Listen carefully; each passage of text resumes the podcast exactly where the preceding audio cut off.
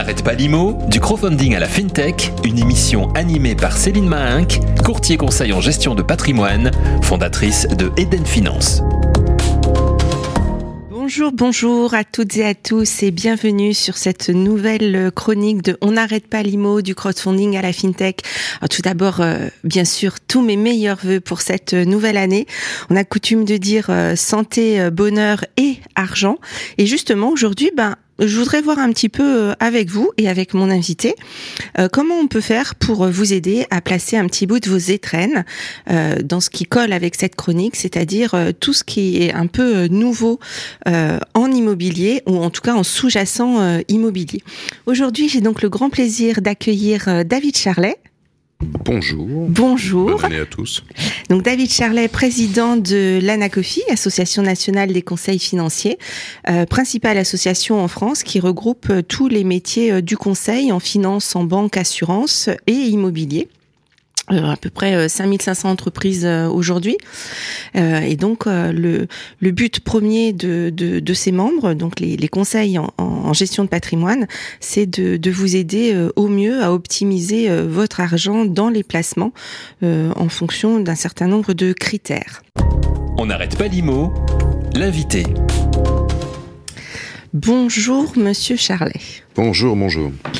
Alors, moi, ce que j'aimerais bien euh, voir avec vous aujourd'hui euh, pour euh, le, bien-être des, des, étrennes de nos auditeurs, c'est d'essayer d'identifier au mieux un petit peu les, nouveautés qu'il peut y avoir en, placement financier avec du sous-jacent immobilier, d'essayer de balayer un petit peu ces différents supports et de rappeler très succinctement leur fonctionnement. Oui, alors bah on, a question, c'est la nouveauté, parce qu'en fait, euh, des supports, on en a déjà beaucoup en immobilier. 60% du patrimoine des Français euh, en immobilier, ça en dit long sur les, les différentes mécaniques euh, de détention, d'acquisition au type de support. Ce qu'on a de nouveau, c'est tous les ans, on a des lancements de, de, nouvelles formes de pierre-papier, essentiellement des, des, CPI. Donc, je pense que ça, c'est à la fois nouveau et pas nouveau. Ce qui sera nouveau, souvent, c'est le type, le type de sous-jacent qu'on a derrière. Ce qui, ce qu'on a ensuite comme euh, comme, nouveauté très, très tech. Euh, c'est tout ce qu'il y a autour des tokens et, puis bien entendu euh, de la blockchain hein, mhm. qui est en train de coloniser un peu partout. donc on peut très bien imaginer quelque chose qui ressemble à de la pierre papier pardon très classique. Et puis on peut aussi imaginer des choses plus plus bizarres. Euh, donc, euh, parmi les choses les plus bizarres aujourd'hui, je pense que les NFT font partie des choses qui sont les plus difficiles à appréhender euh, de, de, toute la gamme de ce que l'on a. Euh, J'entends que le, le métaverse l'est aussi, mais le métaverse, euh, est-ce que c'est vraiment de l'immobilier? C'est un sujet. Hein. Si on plonge dans un autre monde, on essaye euh, même pas forcément d'y, on d'y ressembler, mais on n'essaye pas du tout de dire qu'on en est. Donc euh, c'est encore un autre sujet. Le truc le plus bizarre, c'est les NFT qui ne seront normalement pas traités par Mika, qui est la grande directive qui arrive sur les tokens.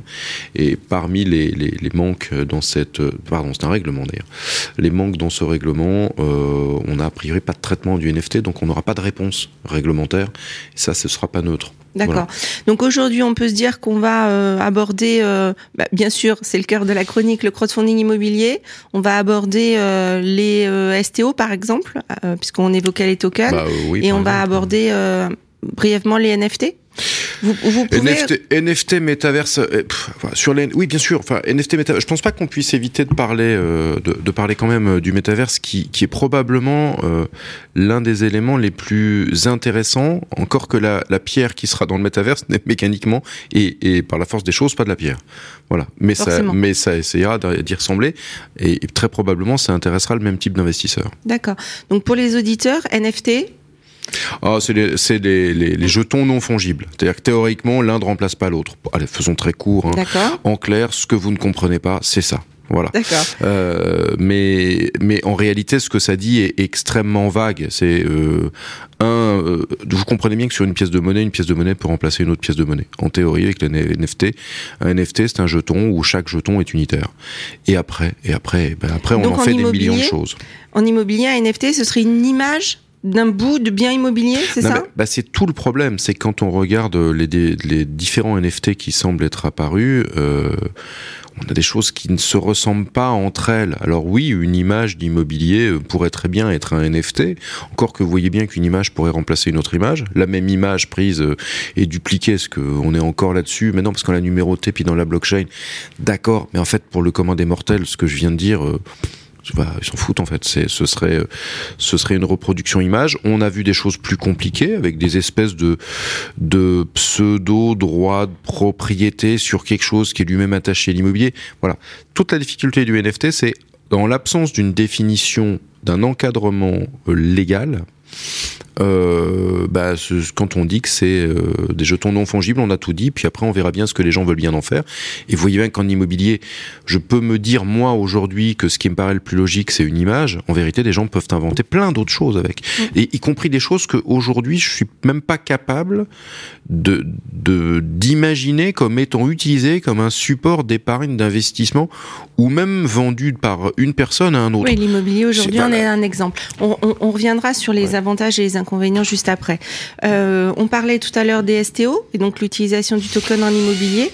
Bah, de, vous, alors, racontez alors, bah, je raconte. Euh, euh, en fait, on, plus on, on, avance dans le temps, plus on est dans une réglementation, et euh, en est un exemple. Donc, MICA, c'est le nom du texte européen, où on accepte l'existence des cryptos. Et euh, certains de ces cryptos sont euh, assez clairement définis, dont euh, ceux dont vous parlez. Après, avec une, une double question, ceux qui rentrent bien dans le champ des actifs financiers, on a considéré qu'ils étaient vraiment des actifs financiers, dès lors qu'on va faire des ICO avec, donc une levée en capital, enfin équivalent levée capital ICO, en token. Voilà, offering. voilà. Euh, à partir de ce moment-là, on est sur un actif financier, on va pouvoir en faire un fonds, le fonds lui-même complètement sous-jacent crypto et crypto euh, sur de l'IMO ou pas, ça marche. Tout ça c'est du financier. Là, on a un cadre légal très clair et euh, on va ensuite s'éloigner un peu avec des choses qui essayent de ressembler à bah, d'autres jetons, alors et notamment euh, les plus connus les crypto-monnaies, et là pour le coup qui étaient très mal couverts par la réglementation. Donc les les, les, les grands crypto equity et, euh, et STO. STO sont des choses qui sont assez comparables avec euh, l'univers financier, donc on maîtrise. Soit ils sont pris en charge dans le statut par exemple du CIF, soit ils ne le sont pas, mais de ce que nous comprenons de MICA, ils vont l'être. Alors plus exactement, le droit de faire du conseil dessus sera à peu près au même professionnels que ceux qu'on a aujourd'hui et qui peuvent faire du, conseil sur du financier, plus bien sûr les acteurs spécifiquement créés par MICA ou par les réglementations nationales euh, qui, appliqueront, euh, qui pourront aussi en traiter. Voilà. Encore une fois, plus je m'éloigne de ces trucs à peu près définis, plus je vais vers un univers où euh, ça devient plus flou en termes d'encadrement et donc des fois plus imaginatif, mais alors à quel prix? D'accord. Crowdfunding, pour euh, finir sur les, les, les différents fonctionnements qu'on a, qu'on a choisi, supports et fonctionnements qu'on a choisi d'aborder ah bah le, là aujourd'hui Le crowdfunding fait partie des choses qui, je pense, maintenant sont rentrées dans les gènes de tous les conseillers, pas forcément de tous les épargnants, mais en tout cas euh, qui sont correctement connus de, de toute la sphère de l'accompagnement de, de l'épargnant et de l'investisseur. Euh, je je pense que ça ne remplacera jamais euh, la pierre papier, par exemple, en elle-même, mm -hmm. mais mais ça concourt au financement et euh, enfin, je vais pas dire que c'est classique parce que si c'était devenu très classique, ça aurait un volume plus important. Mais c'est en tout cas rentrer dans les esprits de toute la sphère de l'accompagnement de l'épargnant et de l'investisseur et je pense que ça continuera à se développer. Est-ce qu'on aura des nouveautés là-dedans? Je suis pas sûr. Par contre, je pense qu'on a on a posé à peu Après, près peut-être être un peu plus technique. Euh, les nouveautés dans peut-être plus d'utilisation massive, euh, oui, notamment comme... de la blockchain. Alors que là, aujourd'hui, quand elle est utilisée, elle est plutôt cachée. Euh, oui, mais c'est comme les pas, CPI, mais... c'est-à-dire que n'oublions pas que dans ce pays, les OPCVM ont le droit d'être euh, d'être traités en full digital depuis longtemps, sauf mm -hmm. que beaucoup de gens ne le font pas, beaucoup de sociétés ne le font pas. Mais la réalité des choses, c'est que la France avait été le premier pays euh, de l'Union à accepter qu'un fonds soit traité intégralement en blockchain. Tout à fait. Donc, euh... donc pour résumer cette première partie, euh, le fonctionnement du, donc des, des, des supports plus ou moins innovants éléments suivant lesquels on a choisi de, de, de regarder.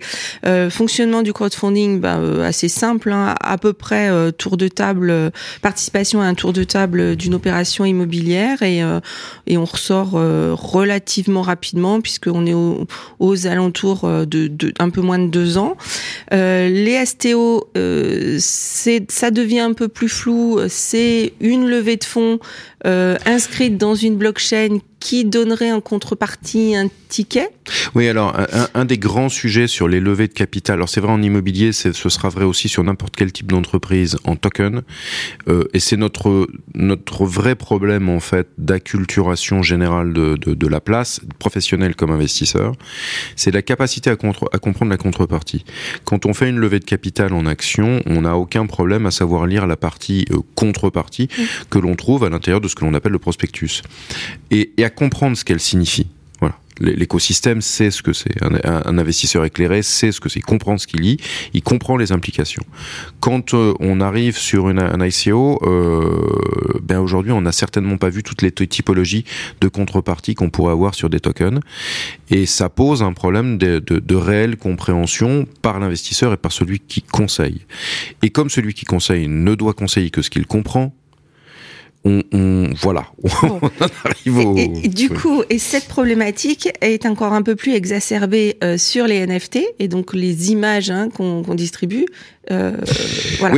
Donc du coup, euh, pour la deuxième partie maintenant, c'était de d'essayer de, comprendre, une fois qu'on a un petit peu mieux visualisé ces différents supports, quels pouvaient être l'intérêt et les points d'attention pour le client et pour le CGP d'accompagner, de conseiller son client sur ces différents euh, formats. Alors NFT, le client fait ce qu'il veut, le CGP le conseille pas. C'est très clair, il n'est pas couvert en RC. S'il y a le moindre problème, c'est pour lui. Euh, voilà, ça soit clair. J'ai pas de cadre légal, hein. donc dès lors que j'ai pas de cadre légal, si je joue, je bah, parce que c'est ça. Si je m'amuse à conseiller, je prends un risque, j'assumerai mon risque, mais rien ne me couvre. Bon. Et c'est euh, pareil pour l'investisseur, hein, du coup. Oui, mais l'investisseur, il fait ce qu'il veut. Oui, oui, mais voilà, c'est-à-dire faut, alerter nos auditeurs. Voilà, l'investisseur, il fait ce qu'il veut. Il y croit. Il a quelqu'un qui en face de lui lui dit je suis un expert là, là dedans, euh, qui n'est donc pas quelqu'un d'agréé, euh, mais qui est et pourquoi pas à pignon sur rue et reconnu, puisque la France accepte l'idée des tokens. Donc il y a des pays qui rejettent, il y a des pays qui l'acceptent. Nous, on n'a pas rejeté le concept. Mm. Bon, donc euh, euh Donc NFT pas de possibilité d'accompagnement, de conseil, parce que c'est pas un produit réglementé, et donc ça peut pas être fait par quelqu'un d'agréé. Par un professionnel agréé, à mon sens, on peut pas, à, l'extrême limite, on pourra discuter sur l'agrément d'un PSAN, mais en tout état de cause, le CGP du quotidien, c'est c'est pas vrai. Son agrément de CIF ne le couvre pas et il n'est pas aussi PSAN. Bon, donc euh, euh, ensuite sur le, le, crowdfunding, alors là, euh, il y a, il y a aucun problème. Il aura pour le coup un, un accompagnement aussi bien par, par, la plateforme que par son CGP, SIL et SIF, selon les cas IEB en fonction de ce dont on parle. Mais dans le cas qui nous intéresse, essentiellement SIF. Donc là, il aura un accompagnement, une capacité de faire, des capacités de, de, de, de découvrir des études. On va tout lui raconter euh, et, et, et, des articles. Voilà, on est sur quelque chose qui, sans être pleinement mûr, commence quand même à être, à être maîtrisé oui, avec un bon dans les plateformes. Voilà. Alors, le être SIF. Euh, voire IOB, mais seulement jusqu'à novembre. À partir de novembre 2023, il faudra nécessairement être SIF, puisqu'après, il y aura plus que le statut euh, PSFP. Oui, oui, bien sûr. Non, mais d'accord. Enfin, Mon sujet, c'est aujourd'hui euh, ça. Et puis, les plateformes, les clients pourront quand même aller vers les plateformes. Euh, la seule chose, c'est que la plateforme par elle-même ne donnera pas le conseil. Mais je rappelle quand même qu'elle peut aussi additionner le statut de SIF. Donc, euh, donc voilà, donc ce plateforme ou SIF, mais il y aura ces deux acteurs qui fabriqueront la prestation qu'ils délivrent aux clients en fonction des agréments qu'ils auront attrapés. Mais en tout cas, c'est très c'est très cadré, on maîtrise. Évidemment, bah, comme sur tout produit, il y en aura des bons, il y en aura des mauvais. Il y a, c'est quand même quelque chose qui est, qui est censé être risqué euh, malgré tout, faut pas l'oublier.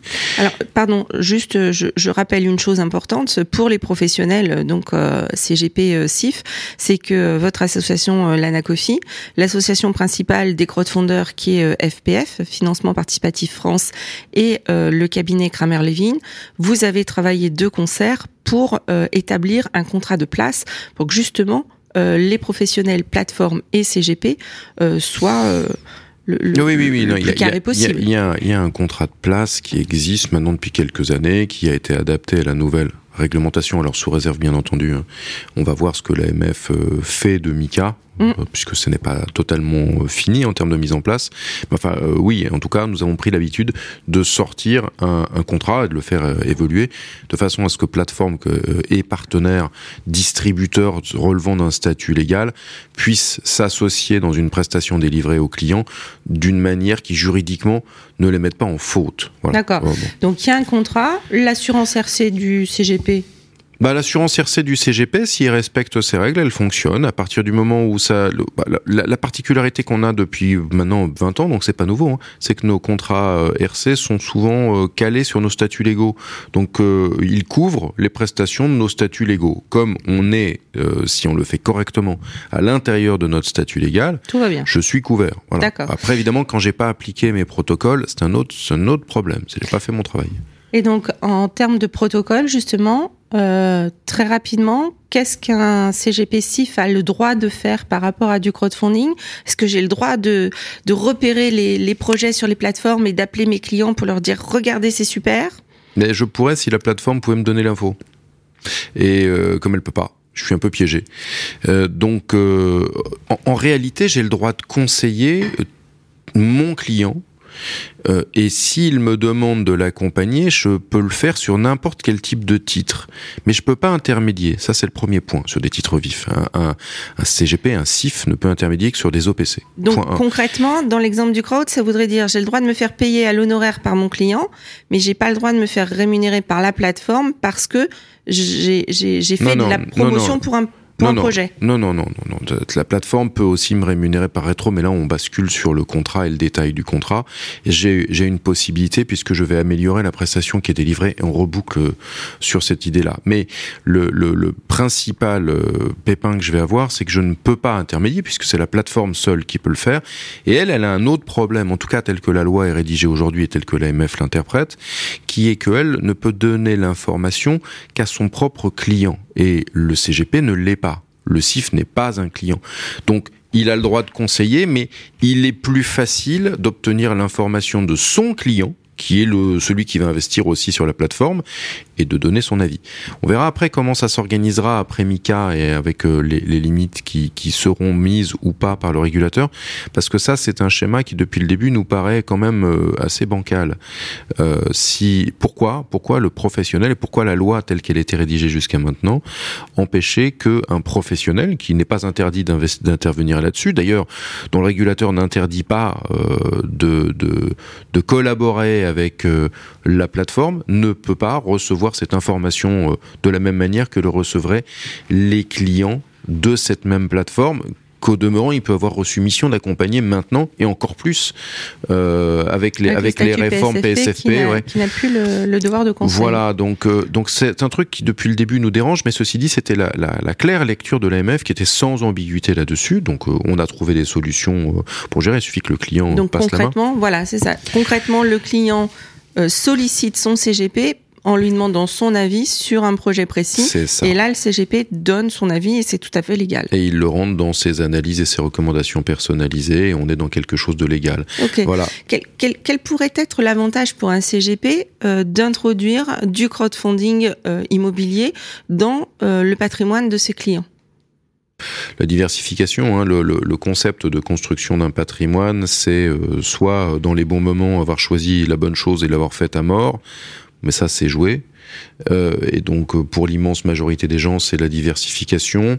Et puis euh, c'est de permettre d'arriver assez tôt à l'intérieur du- d'une opération immobilière. Après, c'est toujours cette capacité que ça permet d'avoir, comme la pierre papier d'ailleurs, d'investir sur des, des, des choses très fractionnées et petites. euh, Avec des tickets d'entrée, euh. Exactement.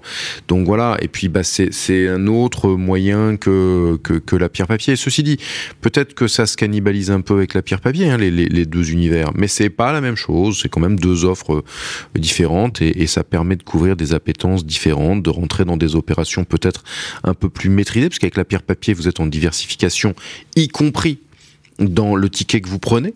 Il est très très diversifié avec euh, un investissement en crowd, vous pouvez avoir quelque chose de plus spécialisé, et donc peut-être un truc dans lequel vous croyez plus. Et enfin, c'est pas la même manière d'investir, donc c'est une manière de plus de pouvoir investir dans l'immobilier de façon fractionnée. En tout cas pour euh, Monsieur, Madame, tout le monde, puisqu'on voit aussi que vers le crowdfunding euh, arrivent des institutionnels qui mettent des tickets qui soutiennent l'opération, accessoirement. Hein, donc voilà, donc euh, donc pour l'épargnant standard, on, a ça. C'est suffisamment différent d'acheter de la pierre en achetant un lot d'un bloc euh, et de la pierre papier très dispersée euh, à l'intérieur de son investissement. Une troisième option très claire et légale. Voilà, encadrée. c'est ça, quand je dis légal, c'est ça va avec. C'est-à-dire, elle est légale et elle est encadrée, et c'est pas rien. Avec une promesse de rentabilité qui est pas mal aussi. Oui, alors les promesses de rentabilité, moi je m'en méfie. Les promesses n'engagent que, ceux qui, que ceux qui promettent. Oui, d'accord. Euh, pour finir rapidement, les NFT, euh, pardon, les STO, les security tokens, il euh, y a de l'offre enfin, Le CGP peut accompagner J'ai pas l'impression qu'il y ait énormément d'offres aujourd'hui, mais à partir du moment où on est sur des choses qui sont pas illégales et qu'on va avoir un cadre et que euh, on a des acteurs déjà aujourd'hui, on va avoir des nouveaux acteurs demain. encore une fois, notre continent a choisi de ne pas interdire le, la tokenisation. Euh, à partir du moment où on a fait ce choix-là, ça va se, se développer et on sait à peu près maintenant qui seront ceux qui vont conseiller. Notre vrai problème autour de ça, il n'est pas lié qu'à l'immobilier, c'est la tokenisation de l'économie euh, et donc les cryptos d'une manière générale euh, posent un problème beaucoup plus global aujourd'hui, c'est que la mode c'est maintenant alors que les conseillers, le début de leur formation, c'est maintenant. voilà. Euh, et donc la mode, elle est déjà arrivée, si je puis dire, chez dans une partie de la population, pas dominante, mais suffisante pour que dans quasiment tous les cabinets de métier du conseil, on ait quelques clients qui demandent de l'information où on mmh. souhaite. Et dans certains, c'est déjà une bonne proportion parce que leur typologie de clientèle fait que. Or aujourd'hui, la culture euh, de chez tous les professionnels n'y est pas, et on n'a pas tout à fait fini la mise en place de la loi qui semble être la loi qui sera définitive, ou en tout cas pour une, la, dizaine d'années euh, à venir, cette grand, ce grand texte pan-européen. Puis je le disais, par exemple, ce grand texte semble avoir des trous. Quid du métaverse, quid du NFT, c'est pas, ça semble pas traité par euh, par ce texte. Ok. Donc pour résumer, en l'état actuel de, de des connaissance de la situation, euh, euh, mes étrennes, euh, au-delà de l'immobilier traditionnel ou de la pierre papier telle qu'on la connaît, le crowdfunding, ça peut être une bonne solution en fonction du profil client, de son aversion au risque. On est bien encadré, on est bien calé, on, on, on voit à peu près d'où on part et où on va. les security tokens, il va falloir attendre un peu Mika c'est ça la nouvelle réglementation, de voir un petit peu. Je, pense que ce et puis, et puis la hein. formation des pros et puis voilà, il y a il y a il y a, y a un certain nombre de, de, choses à passer. et alors par contre euh, les images. Euh, on, on, on, va se les rappeler de quand on était petit et puis on va on va vraiment attendre euh, ah les, beaucoup plus les pour NFT, les, NFT. Non, il y a des choses où, à titre personnel, je pourrais mettre 1000, 2000, 3000 euros pour rigoler, euh, mais en espérant gagner. Je veux dire, si c'est juste pour rigoler, c'est tout autre chose. les NFT aujourd'hui, et on dit toujours qu'on doit conseiller que ce qu'on serait prêt à faire soi-même, euh, les NFT, je le ferai pas. Voilà, je le ferai pas, sauf et vraiment, sauf l'acquisition de quelque chose qui me plaît, mais j'allais dire comme objet numérique. Oui, mais là on est sur l'immobilier, donc on n'est pas sur l'acquisition d'un tableau ou d'une œuvre d'art. Après, on, a, le droit d'espérer avoir des gains même sur une image, mais mais voilà. Ok, merci. On n'arrête pas l'IMO, la question sur l'immobilier de demain.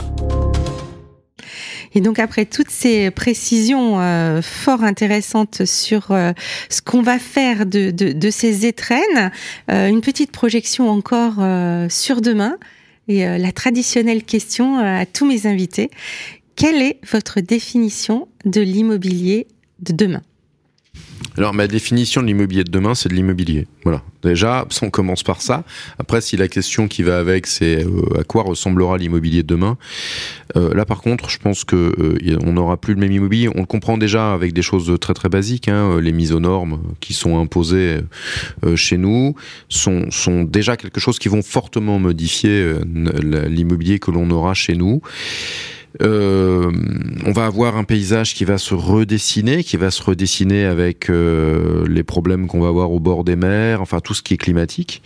Donc euh, l'immobilier va devoir se, retransformer aussi. Et là, vous voyez, je suis, je suis sur des choses où on va peut-être redessiner des traits de côte. Donc on va déplacer des populations, ou en tout cas l'endroit où ils présidence principale ou secondaire, ce qui va redessiner les villes. Euh, parce que, bon, honnêtement, une petite maison euh, qui est sur euh, un bout de rocher loin du village, c'est une chose. Si on commence à s'attaquer à des choses qui sont au bord de mer d'une grande ville, pardon, mais c'est parfois aussi important que le, le centre-ville pour les gens qui y habitent aujourd'hui ou qui ont des actifs. Donc ça va dessiner ça. Et puis euh, peut-être euh, donc la détention après peut changer les choses. Est-ce qu'on voit les institutionnels racheter ce qu'ils n'achetaient pas avant ou ce qu'ils avaient revendu et du coup l'entretien n'est pas fait pareil, la gestion n'est pas faite pareil, etc., etc. Bon après euh, le grand débat c'est de savoir si on va digitaliser tout ça. Je pense que ça ne changerait pas le fait que ça restera de l'immobilier. Bon ça c'est ce que la question que je me pose, si vraiment ce qu'on nous annonce, et là je me projette vraiment dans longtemps, 50 ans par exemple, si ce que l'on nous annonce est vrai en matière de climat et d'effets sur la planète, est-ce que nous Français qui avons une culture de l'immobilier très particulière, on n'est pas compatible avec les, les Américains, c'est pour ça que les Français se font avoir quand ils investissent aux États-Unis, c'est nous n'avons pas la même conception de l'immobilier. Bon, et euh, est-ce que on ne va pas changer notre approche de l'immobilier, donc plus acheter le même immobilier, mais parce qu'on va justement le changer. Et à quoi je pense? Je pense assez spécifiquement à une étude que que j'avais vue qui nous qui disait qu'on était très très loin des Américains, mais qu'en fait on ressemblait aux Islandais par certains aspects, sauf sur l'aspect majeur. Alors qu'est-ce que c'était? C'était on les Américains fabriquent euh, et achètent des maisons en bois et vous voyez toutes les émissions à la télé euh, euh, qui sont toujours les mêmes d'ailleurs où ils font tous des maisons en bois depuis très longtemps et tout ce que vous voulez, toujours la même déco, toujours la même peinture, toujours tout ce que vous voulez. Allons-y. Oui, mais en fait, ils s'en foutent parce que quand c'est ravagé, ils en refont une. Donc la maison en elle-même, l'emplacement est important, mais, mais la maison, c'est pas grave. Bon. Et les Islandais, ils font dans la pierre. Donc on dit, mais un Français ressemble à un Islandais. Et en fait, non, parce que son approche de sa maison n'est pas la même, parce que là-bas, ils ont régulièrement des catastrophes naturelles, et du coup, même en ayant une approche pierre, un truc solide et pas en bois, ils n'ont pas la même affect et donc pas la même valeur affecter l'immobilier. Et ça, c'est une vraie question. Est-ce qu'on va en arriver, à cause de, des éléments, d'éléments climatiques, à changer, dans ce sens-là ou dans un autre, notre perception et notre goût de ce qui nous plaira en immobilier ou ne nous plaira pas? Et à partir de ce moment-là, toutes les règles de valeur peuvent bouger. Hein. Rappelons-nous quand même, quand j'ai commencé ma carrière, l'immobilier c'était 30% du patrimoine des Français. Aujourd'hui 60. C'est plus le même immobilier, plus la même valeur. C'est surtout plus la même valeur mais c'est plus le même immobilier non plus. Merci beaucoup. Merci à toutes et à tous. Merci David Charlet pour cette intervention sur euh, des points euh, d'attention euh, pour essayer d'utiliser au mieux notre épargne pour éventuellement donc se faire accompagner et conseiller par des gens dont c'est le métier et qui sont agréés pour ça. encore une très belle et heureuse année à toutes et à tous. On se donne rendez-vous s'il vous plaît pour la prochaine chronique le mois prochain. On n'arrête pas l'IMO, une émission présentée par Céline Mahinck. On continue l'IMO sur fintech.imo.